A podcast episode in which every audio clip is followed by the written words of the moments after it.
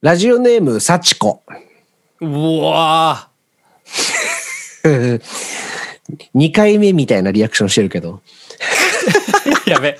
ちょっと、なぜ、なそんなこと言うんですか？幸子から、なんでそんなこと幸子からメールが来てるのを1回は聞いたことがあるみたいなリアクションだったけど、いや、これあの、それ言うんか？いやいや、リスナーが聞いたときに、はい。あれ、初めてにしては、まあ、そそんな2回目ぐらいだなってなすごいなるかもなっていう人がいるかなと思ってまあ。声だけの付き合いですもんねい。や、そうよ。わかるのか？あの幸子ですよ。久しぶり、幸子。うんああえー、1分の1スタッフの皆さん、斉藤さん、山本さん、こんばんは。あ、こんばんは。えーお二人やスタッフの皆さんはいかがお過ごしですか？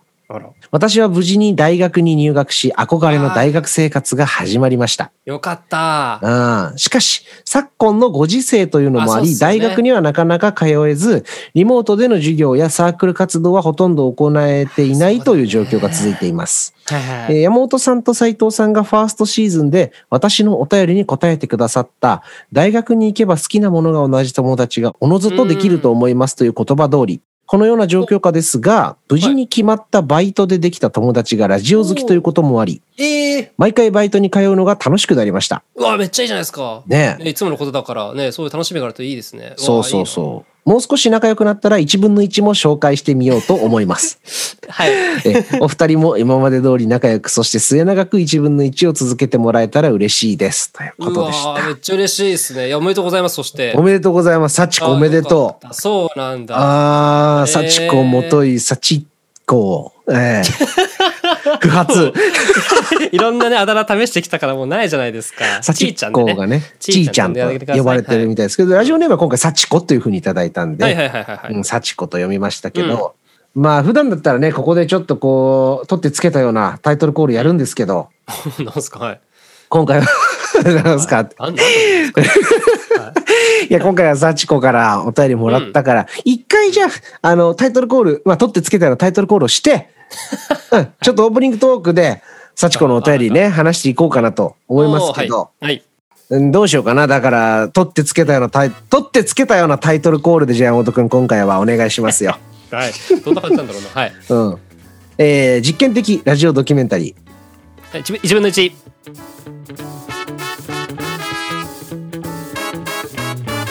的ラジオドキュメンタリー。一分の一。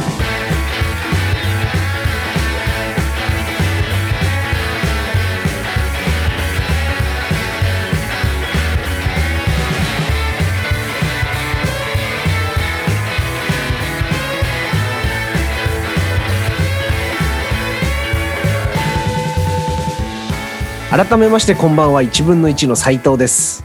1分の1は山本です。えー人間が歩くそれはすなわちパレードである1分の1セカンドシーズンではパーソナリティとリスナーなんとなくここに来た誰かやたまたま聞いてしまったそこのあなたで練り歩く等身大の人間パレードが催されるようです人が人を呼び列が列を呼ぶ様をもちろん産地直送でお届けいたしますはい。はいということで、えー久しぶりにファーストシーズンとあとはあれかな、えー10と2分の1だからまあどちらもファーストシーズンぶりに。はいはいはい。え幸子元高校生リスナーからうんうんうんお便りをいただきまして、晴れて大学生なんで大学生リスナーですね。そうですね。うん。かっこいい。いや、気になってたから嬉しいです。ねえ、うん。うんどうなったかなと思ったら無事に大学も決まって、はい。うんでバイトも決まってそこにうんうんね、バイトにいた友達が最高じゃない？ラジオ好きでと。うん。山本君も言ってたようにね行動してみたらおのずと道は開けるんじゃないかみたいなこと言ってましたけど、はい。生意気にも我々が、そうですね。うん、でも結果良かったよという。う、ん。よかったよかった。ねえ。お便りをいただいてどうですか幸子からこんな。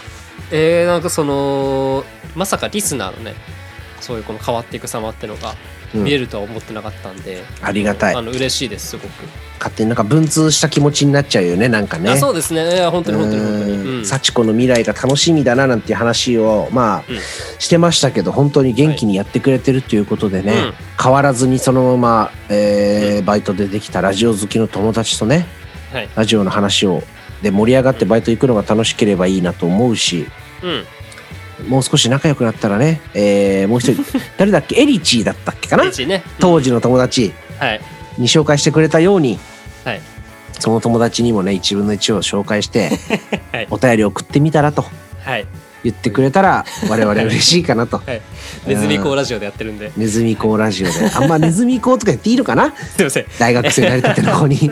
あ確かに、はい、口コミがね口コミ口コミそれそれそれ。大事にしていくそうそうそうそう。これっていうことこれこれでやって。口コミをね広めてもらえたらいいかなと思いますよ。うん。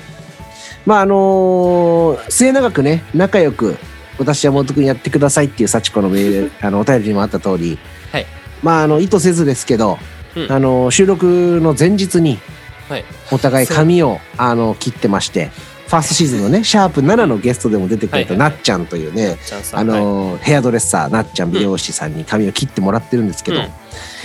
たまたま前日私がね予約を取ってなっちゃんのとこに行ったら、頭にターバン巻いたあの「ハリー・ポッター」のキュレル先生みたいな山本くんがいましてはいねこっちもこっちのもそうなんですかね。あの前の日に予約して行ったら、そっちが来たみたいな、そうそういうストーリーですかね僕にとっては。そうだよね。俺から 俺からの視点で聞いたらそうだけど山本くんの視点からしたら何こいつ来てるんだと。はい。なんかねこうなっちゃんが「並んだらええやん」っつってね。そう。二人をこう隣の席に並ばしてさそう。いざ並んでみたら何も話すことなかったね。最初会話なくてなんかえ？っと思あって。ー。うん、でも確かにじゃあなんか話そうと思ったんですけどでもあれ、うん。なんか話題ないなと思っちゃって。だからね幸子ね仲良くというよりはねまあ適度な距離感で我々やってますよ。そうですね大人なんで、大人 大人の距離感でね。はい。うんやってますよ。なんかびっくりしたんだけどね。でその次の日の収録で、まあ、今回倉上 D と日野 D もね参加してくれたんですけど、実地で。はい。実は倉上 D が、えー我々と同じ日に髪を切ってたと。しかもなっやちゃんにばいです。やばいですよねこれ。気持ち悪いよ本当マジで。3人かぶったってことですね日付が、そう。でもあのなっちゃんにあの、はい。どうやって来られたんですか?」って言われたら「あのゴニョゴニョ」って言ってあのネットとかでね 調べてきましたって言って。違うでしょ。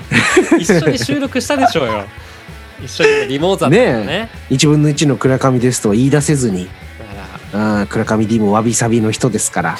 ら いやそれでいいのかな、うん。ちゃんと伝えた方がいいのよ。あれ あれ結局あれですよね。あの正体明かさないまま。明かさないまんまね。何してんすか？字が行きづらいでしょうよこれ。そうよ。だから次はねなっちゃんに会ったら実は倉上 D 来たんですよって言っておくからまあそこから話してほしいなとは思いますけどね。がいいな。はい。うん。うん我々3人ビートルズみたいな距離感でね、え。ー通ってますから。あの後期のね後期ビートルズみたいな距離感で、はいはい集まればねセッションするときは集まれば楽しくやるんですけどうん。まあまあ適度な距離感で、えー美容院に集ったという。まあということであのはい。だからなんだっていう話なんですけど、うん。えー今回は、えー私とそしてまあスタッフも顔なじみのゲストと、ほうほうほうほう。えー、アッコちゃんという女性が来てくれましたうんということでね。はいはいあの本当ざっくり、まあ、プロフィールは本編の方でも紹介してるんで簡単にですけど、はい。まあ、東大卒とあの東京大学ですね、うんうんうん。その東大卒っていうのがまあなんでねアッコちゃんがそのゲストのアッコちゃんが東大を目指すに至った話とか。気になりますよね、うん。逆にその東大に入れてその後東大卒というまあレッテルを貼られるようになって大変だったこととかっていう話から、は我々の年代同年代でも抱えてるような悩みとかについてを、まあ、ざっくばらんに話していったっていう感じになってるかなと思います。そうですね。はい。ということで、まあ、11月号もお楽しみに。はい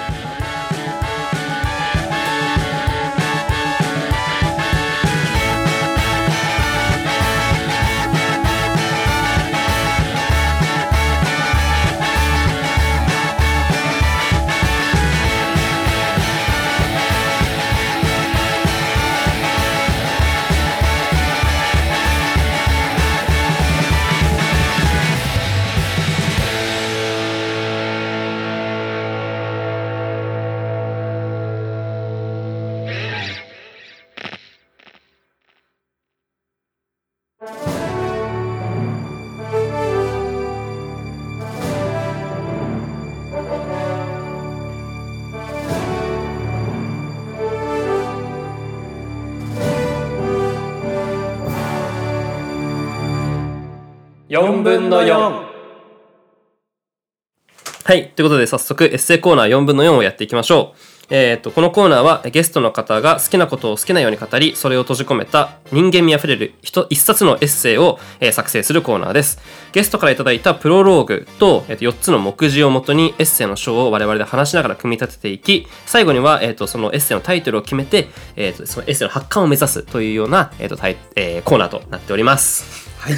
ちょっとなんか微妙なところが ちょこちょこありましたが今月はこれでいかしてくださいはい、ははいい、もう取りませんから。はいえー、2021年11月号のゲストはあっこちゃんです。それではプロローグをお願いします。14歳の冬、私は小さな水槽の片隅で窒息する魚だった。似たような個体が、ほんの些細な違いで鱗を傷つけ合う。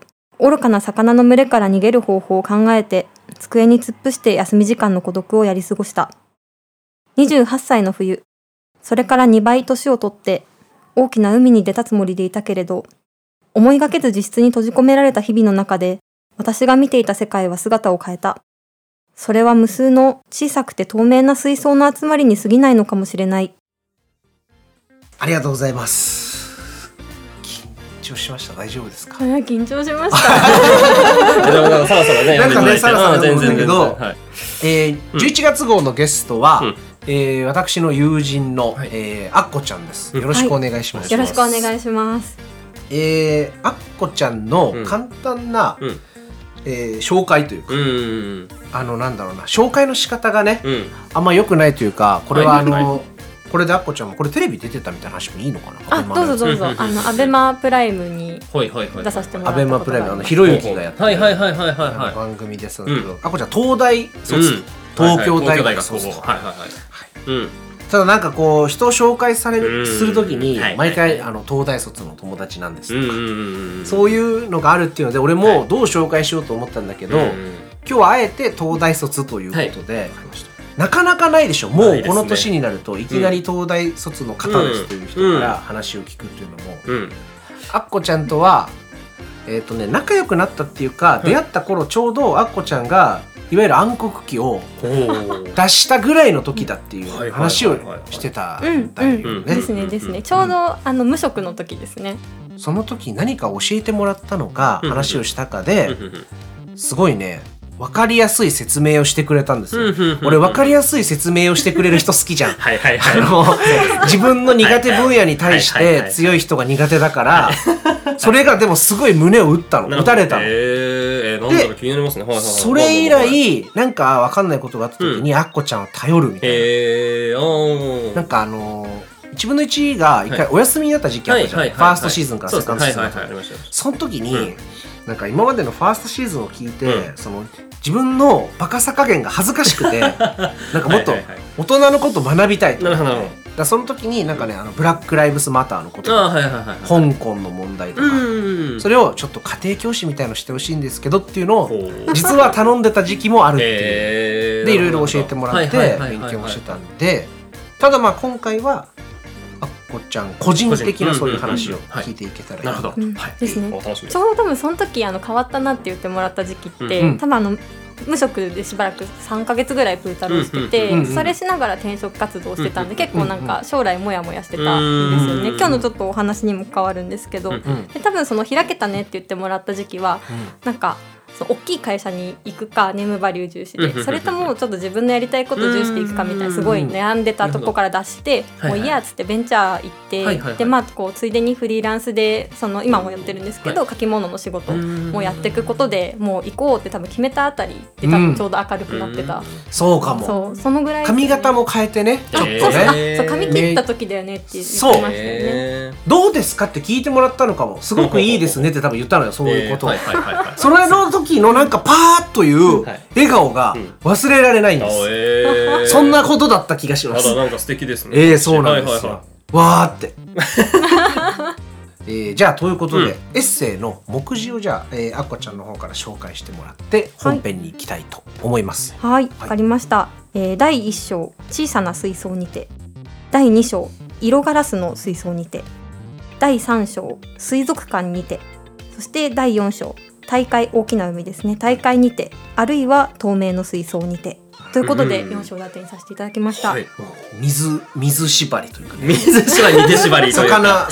魚が水魚縛り槽的な話を縦軸に持ってきてもらってという感じになってます、うんそれでは本編もお楽しみに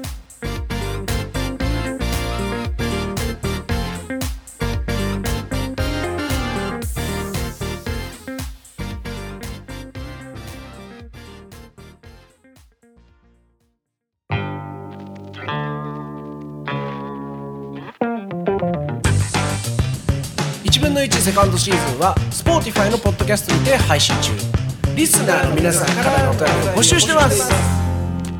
実験的ラジオドキュメンタリー。1分の1えー第1章。小さな水槽にて。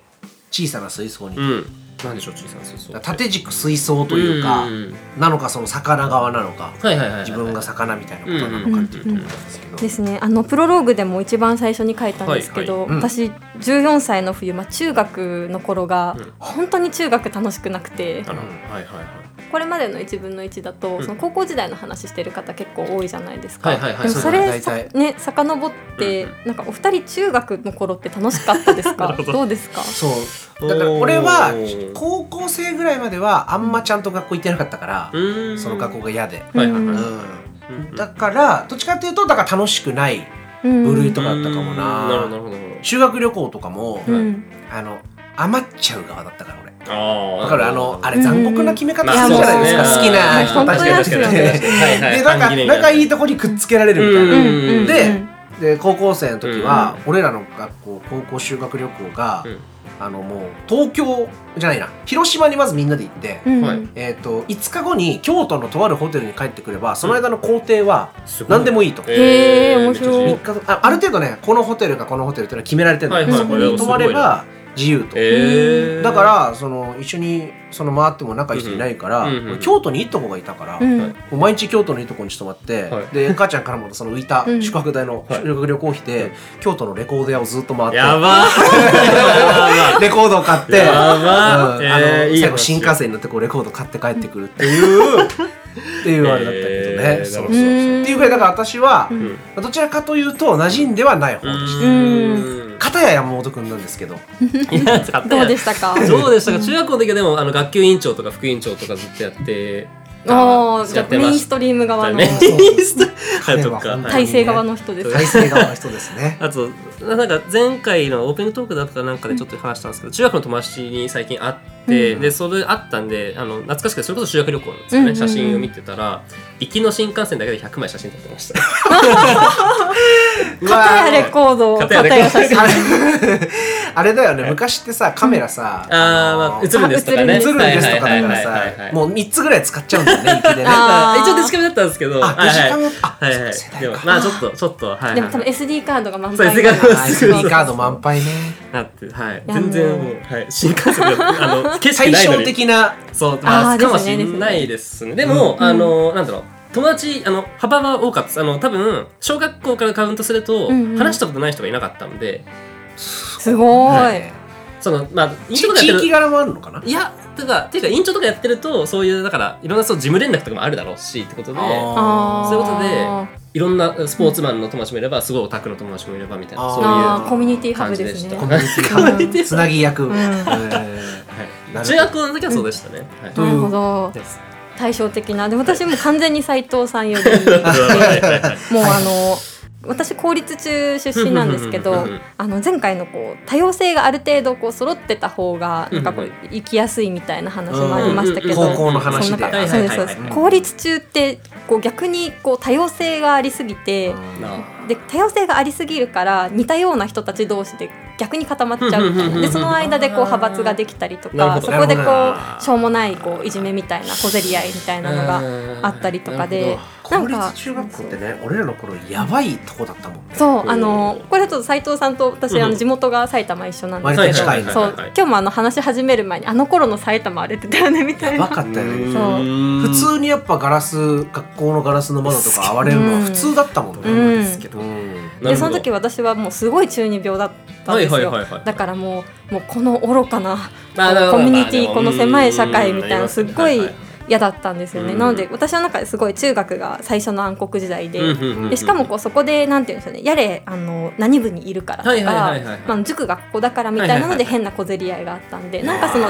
ちっちゃい水槽みたいなとこにその押し込められてる魚の群れがはいなんかいじめ合ってるみたいななるほど。感じがしてそっていうれがすごい小さなね水槽っていうね、そうなんです。これあの元ネタがありまして、はいはいはい。あの多分15年前以上うんうんなんですけど、あの朝日新聞に、はい。あのさかなクンさんが、はいはい。あのさかなクンさん継承つけ継承難しいやつね、さかなクンさんがですねでっかデッカさん。とは言えないラブリーサマーちゃんさんラがブリーサマーちゃんさん確かに確かになんかあのはいじめられてる人うんう。んといじめてる人とに向けたコラムを作ってるみたいな時期がね朝日新聞あったんですよ。でその時にさかなクンがそのいじめられてる君へっていうシリーズで寄稿してた文章があってそこでまあそのさかなクンもその中学時代の吹奏楽部でなんかこう無視されたりとかうん急にこうなんか友達が仲間外れにされたみたいなことがあったけどそれってなんか今思うと魚の世界に出てなんかこうメジナっていう魚は海の中だと仲良く群れで泳いでるのに水槽に入れると絶対にいじめが起きちゃうみたいな。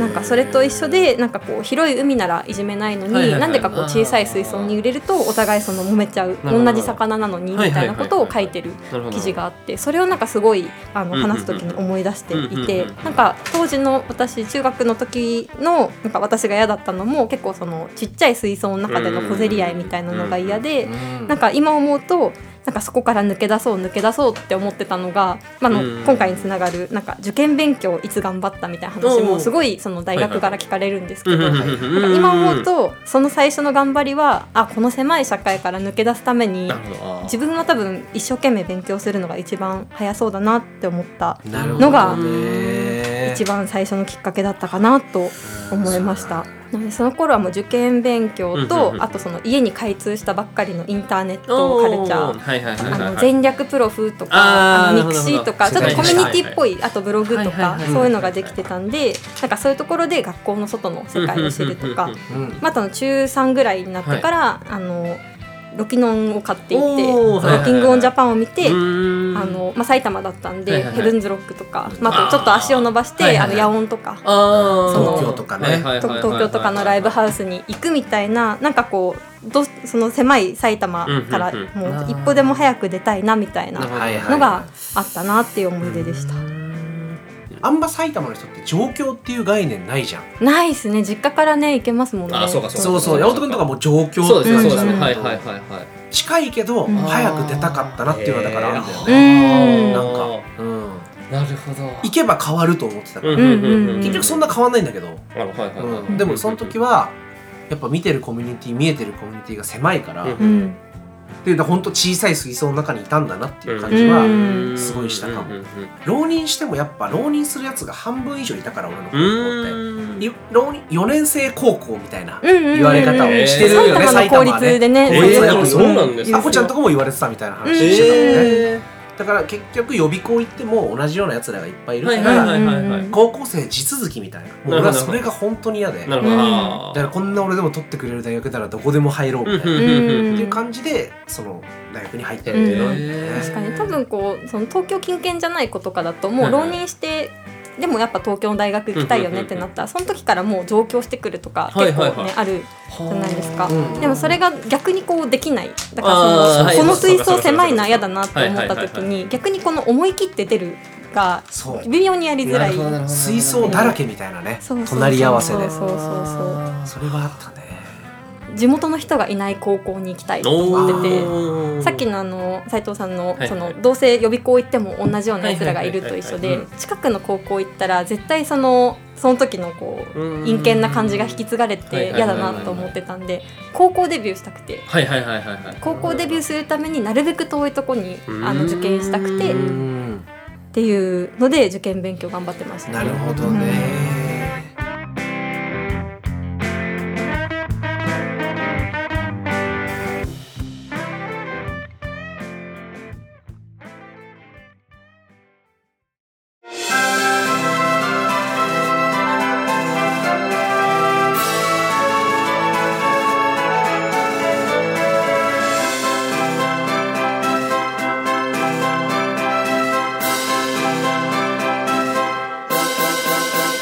の1第2章色ガラスの水槽にて。はい。色ガラス。色ガラス。ことですけど、うん。ということでこの色付きガラス。はい。色付きガラス。色ガラスっていう風にしました、あのさっき言った通り中学が本当に自分は暗黒時代で嫌だったんで、うんうん高校デビューするためになるべく遠いところ、はい。はい、うんっていうことで、まあ、さっきのあの埼玉って地方ごとにあの電車のアクセスが全然違くてですね私がいた埼玉南部だと大宮とか、はいはいはい。あの浦和とかその辺が近いんですけどその辺に行ったら多分人間関係引き継がれるからあの多分水槽変わらずかなと思ってたのであの西武西武線の方はいにはいはいはい。行きまして、狭山とか、うん。あのだいぶ遠くの西の方。川越とか、そっち側で、はい。あの受験をしてました。でめでたくですねあの狭山の高校に入ったんですけど、うん。えーその入ったクラスがですね、あのまあ、こうその後大学受験とかも考えて受けたクラスだったんですが、はえーいざ入ったらすっごい恥ずかしいクラス名だったんです。はい。えーエリート東大選抜クラスっていう恥ずかしい。ですねリなんで言うんだっていうね。恥ずかしいのが3つ東大選抜東大選抜っていう。よくそこを選んだけどね。でもそれぐらいしないと、うん。やっぱその変わらないんだろうっていう、あーそうなんでうん、でも変わらないのってでもあそこに行けるのもすごいですよね。そう、それもそうだよね、うんそれもすごいですけど、逆にこうここまでその勉強を頑張ってる感じのクラスに行けば、うんその時その受験勉強って中学の時は、はい。そのちっちゃい水槽から抜け出すためのなんか生きるための手段みたいな感じですごい勉強してたんですよ。だからなんかそういうのをバカにされないところがいいなって思ってて。確かに。これは誰も何にも言えないもんね、なんとなくその頃だったら、でもなんかこうちょっとその勉強してる人バカにする風潮とかも、はいはいはいはい。特にこうちょっと、ね、やんちゃな効率とかだとあるあるじゃないですか。テ。スト勉強してんのかよ。みたいなねあーそうそうそうそうそうそう。なんかそういうのも全部こう足を洗いたくて縁を切りたくてもう逆にここまでいけば、はい。あのそこら辺覚悟を持ってる人しかいないんじゃないかと思ってあの恥ずかしい名前のクラス名に入りました、はい。結果的にあの入学式とかでも正式名称がこのエリート東大選抜クラスっていう名前なので呼ばれるんだ。あの呼ばれます正式名称で。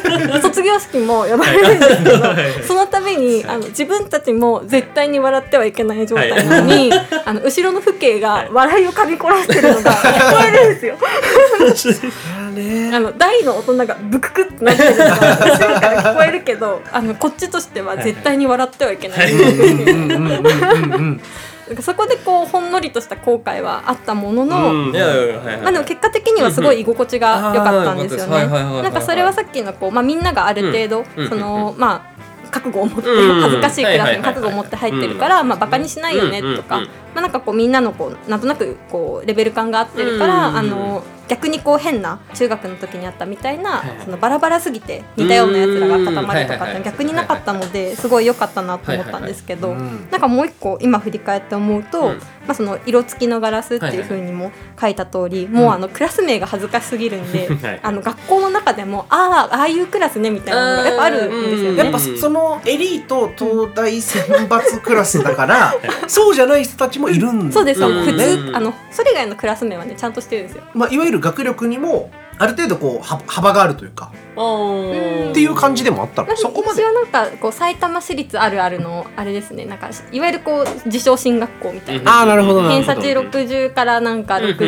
68後半ぐらいまでのはいはい。あれです。あのおーはいはいはい。斉藤さんはご存知だと思うんですけど北進テストっていう埼玉ならではの謎の北進テストみんな知らないの知らない。逆に知らない。知らない。あそうそうあの北進テストを使ってあの入りやすくなる高校とそうじゃない高校とかがねあるんですよ。大学で言うとだからもう今ないんだろうけうんどセンター利用みたいなね。そうそうそうそうそうそうそうええセンター試験知らないもしかしいてやそれそれは知ってるんですけどいや えでも今ないんだもんね。今ないないですからね、うん。びっくりだよ。はいはいはい。あの本当にそうですねセンター受験みたいなあ感じ。じゃあそのえっ、と高校受験のために受けるみんなが受けるテストの一つがあ北進。そうテストそうそうあ学校ごとに、えっと問題があるとかじゃなくて、うん。あ埼玉県統一模試みたいな。なるほどなるほどなるほど。それを受けへてーそれが成績がいいと内申とプラスその北進点みたいのではい難しい。そのなんかあのえーいけるんだよね。うん。事前にもうほぼ受かりますよみたいな、うんあの確約がもらえるそう。あでもいいシステムですよ俺もねそれだった。俺だから唯一北進テストって成績優秀者が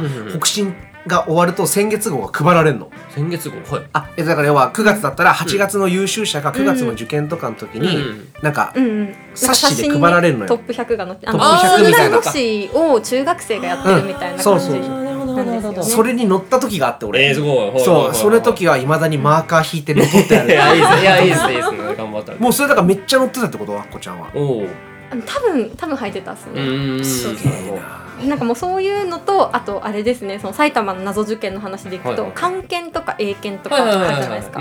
あれを持ってると、うん3級以上とか持ってると、うんそれもまたあの合格確約の材料にしてる、材料にしているすごいな。え英検はね3級以上だったんだようんね、だから順2とか持ってたり2級持ってるとうん。結構いいじゃん、ああはいそうそうそうはいはいはいなんかもうその英検の2級とか持ってると、なんかもう本当今思うと謎のシステムなんですけど、まあ、当日その受験はしなきゃいけないんですよ、はいはいはいはい。どの学校も、うん。ちゃんとその冬に受験するんですけど、事前にそうそう、はいはい事前に成績を出したりとかしとくと、その時の当日の点数に例えば英検2級持ってるとプラス20点とか言ってくれるんですよ。おおあそうそうそうそうそうそう。今もうない北進もないんだっけ？ないんだかな？ないんですかね。うん。ないのかな。俺らの頃、なんかいろいろ合わせて、うん。これも使えるこれも使えるみたいなだから通販番組みたいです はいはいはい。さらにさらに。そうそう、はいはいはい。事前申し込みであの、はいはい。10%オフさらに送料無料でみたいはな あの気づいたら合格確約みたいな、あ いろいろあったんだよね、えー。そういうのね。やってましたやってなんかましたそういうのこう山盛りできる高校のその進学クラスみたいな。あのだったので。フルに使ってそうそういろいろ。そうそうそう。ですもう意地でもこう自分の住んでるコミュニティの外に行くがために。ああなるほどなるほど。うんっていうこう、ね、あのクラスにいたんですけど、はいはい。なんかその時にその中学の時は逆にその部活がどこだとか、うんうん。なんかこうどういうことしてるかとかでチクチクいじめられたりとかしてたんですけど、うんなんか高校だと逆にそのどこのクラスそのどのコースにいるかみたいなのでなんか逆にこう最初から偏見というか、はいはいはいはい。最初からその色眼鏡があったので、はいはいはい。逆にそのそういうクラスにいるのに親しみやすいねとか、うん。いるのにあの当時軽音楽部だったんですけど、はいはいはいのにあのバンド好きなんだねとか。うんうんうんうん。あーなんか逆に勉強できるのにみたいな。そうですそうです。あーまあまあはいはいはい。だからそういうのがこう逆にその色付きのガラスの水槽の中にいることがプラスになることもあるんだ。っていうのをすごいあの学んだ高校時代でした。うんうんうん。なるほどね。うん。でもやっぱじゃあそこでねとはいえその外に出たいみたいなのが満たされたかっていうとやっぱりそんなことなくて、まあ、さっきのあのライブハウスとかライブカルチャーみたいな引き続きすごい好きで、うん。なんか結局そこもなんか自分一人でなんか埼玉市内のライブハウス行ったりとかっていうのを引き続きやってた高校時代だったなと思いましたね。ライブハウスでいうと俺もやっぱ思い出いろいろあるんだけど、うん。山本君とかはその、はいはいはい。我々よりはもっと地方じゃないそうですね。すごく遠いとこじゃない,、はいそうですね。ライブハウスカルチャーみたいなのってあったの？一応ありました。ありました、うん、ただ、うん、ただまあ箱が本当数個しかないんで、うんうん。自分が住んでる市とかには。うん。2個とか3個とか。箱っていうのはあのライブハウスとね。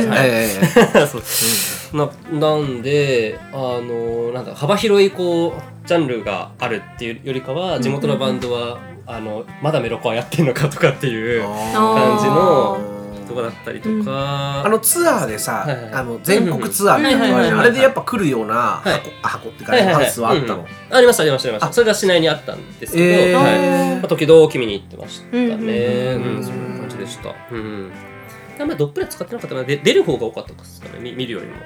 あー。なんそうかでそうかそうですそうです。山本君はなんかね、あの賞レースを優勝してるんだもんねだってね。当時。それがまあまあまあ。なんかもう俺らの北進テストみたいな感じでもうお墨付きでん。CD リリースとかの確約までもらってんだよね、あとまあうん難しいですね。あとうん。確約みたいな。確約うん難しいな。バンドコンテストみたいなのが あっそうそうそう。はい。てそれでその当時のバンドで優勝したんだよね、まあそのけ県でエントリーしてる中ではですよ、エントリーしてる中では。バンドの県大会みいたいな。やそうそうなんかそんなうんやつがあって、はい。でそのちょっと駒進めでそこで負けるみたいな感じだったんですけど、うん。あ県大会は勝っそうそうてそうそう。全国大会にもあるのじゃん。まあそうそうそうそうあるんですけど。それで負けるとかあるの？そうそうそうそう。へ負けるとかであってですねどうだったんですかその頃 その頃は？いやーでもその時も中あの高校3年生とかとかだったんで、あのなんだろうな6月とかにこう文化祭があってそれが終わったらもうみんな受験しろよみたいな僕も一応自称進学校に行ったので、うんうんうんあのそういう感じだったんですけど。自称進学校の人多いよね。いや多いです。みんな ここにいる人みんなそうだよねなんかね。みんなそうなのよ倉上 D もね前回言ってたけど、うん菊池君言ってたけど自称進学校、はいはいはいはい。日野日野 D もねあの原君の話の時ですけど。あーそうかそうかみんな自称進学校。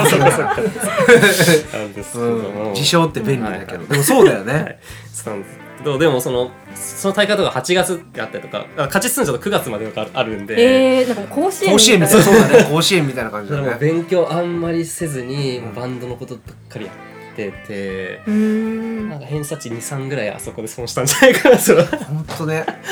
その頃はだってバンドでい。かに東京行ってバンドやるかみたいなこともまあまあ、まあ、考えてましたね。もん。音楽はずっとやりたかったなと思ってたんで。ちょっとそういうとこは似てるのかな,、うん。うんうん東京で。あそうです。ねうん。コミュニティから出たいってわけじゃないけど、ええもう本当にバンドっていうもので進出うん。していきたい、もう地元には絶対いたくなかったんで、はい、ん。なんでそれはなんでなの？うーんと便利じゃないからですかね。田舎なんで僕は便利さがあれだったしそういうとこでもだからその、まあ、かっこよく言うとそういう文化に触れられないから、ううん。から浴びるほど文化がある東京とかはやっぱりネットがあったとしてもやっぱ身は置いときたいなってううんん思ってーん。いうのがずっと子供の頃からやってました。なんかだからやっぱ共通してそのうん。東京じゃないにしても、うん。やっぱその首都圏のライブハウスカルチャーみたいなの憧れってうん、めちゃくちゃあったよね、そうですね。あの当時といううか、ん。まあ、ライブハウス行ってそこでなんかいろいろなことを学ぶみたいのも多かったなと思って、初めて東京のライブハウス行った時に、うん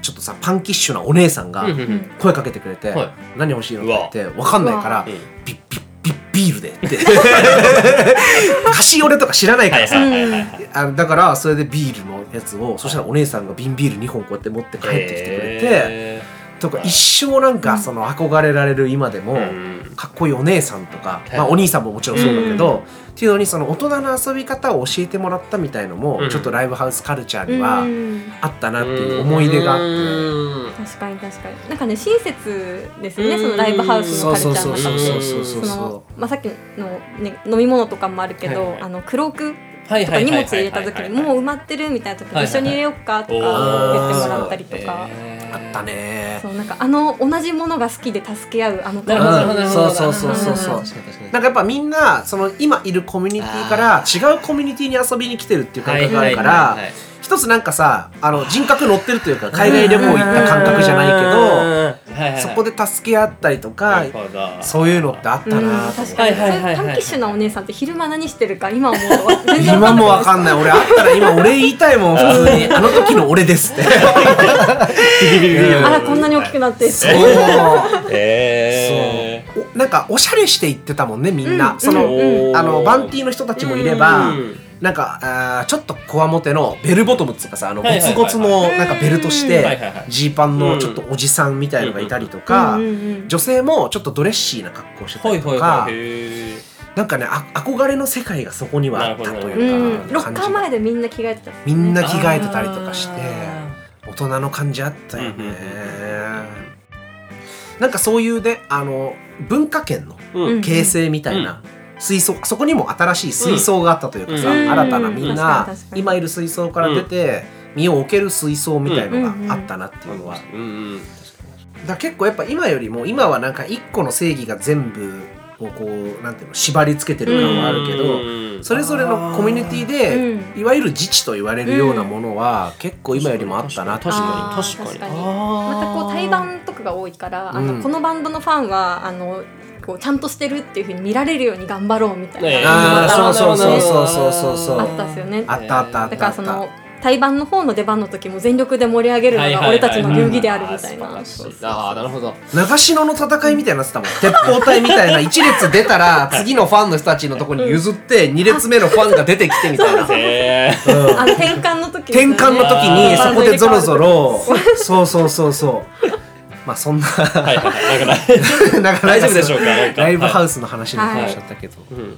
ででもなんかそこの一歩外を出れば、うん。そこはまたこう自分たちでその色付きのガラスを作った水槽の人たちにだったんだなっていうのもなんかはいはいはいはいはい総括して思ったところでしたうんねでもなんかそのちっちゃいそのコミュニティにいてもいじめ合わない世界もあるんだみたいなのはすごいこうライブカルチャーとかそのインターネットに触れててよかったなって思ったはいはいはいあーことだった気がしますね。確かに色ガラスの水槽にてって言われですけど、うん。はい。どうでしょう？一章二章話してきて。あでもそうですね。なんかこの思春期のすごいこうなんかうつくつとした時だったんですけど、うん。結構その狭いコミュニティにいることがすっごい嫌なあの時代から、うん。逆にいいこともあるんだっていうふうにあうん。の考えが変わった6年間だったのかなと思っていてうん。でこの後あの後半でその自分のその大学がやっぱりこう世間から見てもはい最大の派手な水槽だと思うんですよ。多分東大生とかうん東大卒ってなるとその第三者の水族館っていうのはそのなんか東大っていうこう外から見てエンタメにもなってるので、はい。その水族館っていう名前を付けたんですけどなんかその時の見られ方みたいな受け取り方もこの中学高校時代でなんかこういろいろ思うとこがあったからうんあの当時の考えがあったのかなとうんちょっと振り返って思いました。はい。じゃあ引き続き、うんうん。えー後編でもお楽しみいただければと思います、はい